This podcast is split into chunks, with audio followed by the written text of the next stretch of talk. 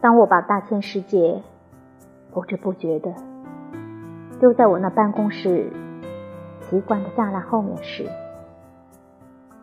我在内心里培养了一种信念：我是必不可少的。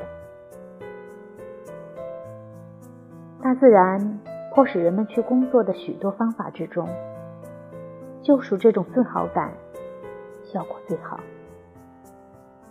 那些为了金钱而工作的人，工作只限于得到报酬的程度，只达到一定分寸的某一点上，超过了这一点，他们便认为吃亏了。然而，那些受自豪感驱策而工作的人，他们不停的干活，即使工作。超过时间，也不觉得吃亏。我是必不可少的。抱着这种信念，我就习惯于忙忙碌碌，连眼睛也不敢眨一眨。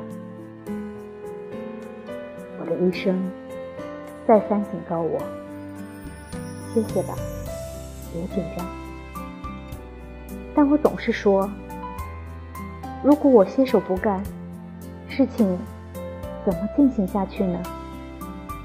就在这个时候，我的身体支持不下去了，我这汽车的轮子损坏了，在这窗下停止不动了。我从这窗子里向外遥望，无限的空间。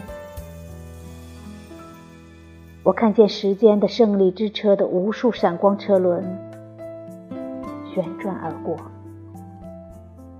没有扬起灰尘，没有发出轰鸣，甚至没有在道路上留下一点儿摩擦的痕迹。突然之间，我醒悟了，我清楚的看明白了，没有我。事情还是在照常进行下去，并没有因为缺少了某一个特定的人物，就出现的这些轮子会停止转动，或丝毫拖拖拉拉的现象。然而，要承认这一点，可不像承认那一切那么容易。即使我口头上承认了，我的内心可不肯承认。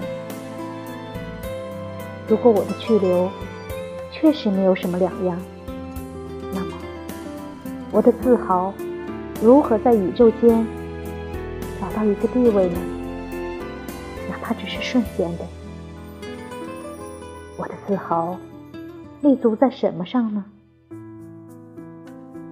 空间。和时间里充满了丰富的万物，却仍然不可能踢出我这个自我。我存在的事实，证明了我是必不可少的事实。